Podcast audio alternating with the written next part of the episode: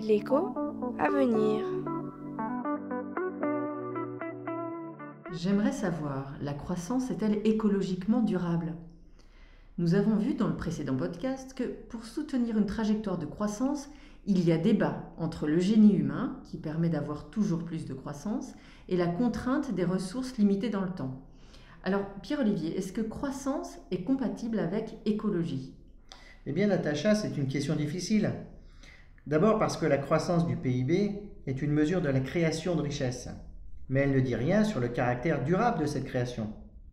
Par exemple, lorsqu'on construit des voitures, on puise dans des matières premières qui ne sont pas infinies.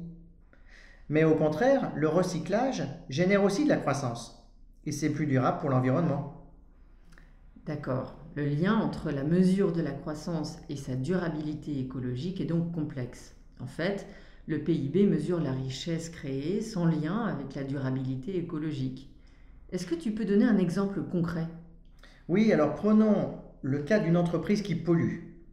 Elle génère encore plus de croissance paradoxalement, car elle va aussi avoir pour conséquence des activités de dépollution qui vont rentrer dans le calcul du PIB.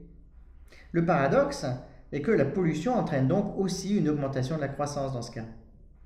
Mais si la pollution devient trop négative aux activités humaines, par exemple si la pollution diminue les rendements de l'agriculture, alors elle finit malheureusement par réduire la croissance. La pollution est ce qu'on appelle une externalité négative. Une externalité négative. Donc, on voit dans cet exemple que le PIB ne permet pas vraiment de mesurer clairement la durabilité écologique d'une activité. Mais peut-on alors améliorer la mesure elle-même du PIB pour tenir compte de l'environnement? En fait, Natacha, pour cela, il faudrait intégrer dans la mesure du PIB les externalités positives ou négatives. Mais ces externalités peuvent être très difficiles à mesurer. Il y a d'ailleurs un problème de champ. Pour être plus précis, l'air n'intéresse l'économiste que s'il est pollué, car alors l'air pur devient rare.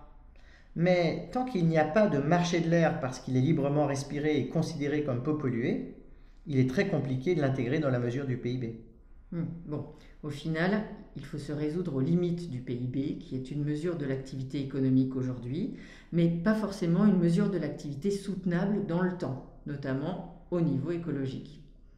Rendez-vous au prochain épisode, Pierre-Olivier. Avec plaisir, Natacha.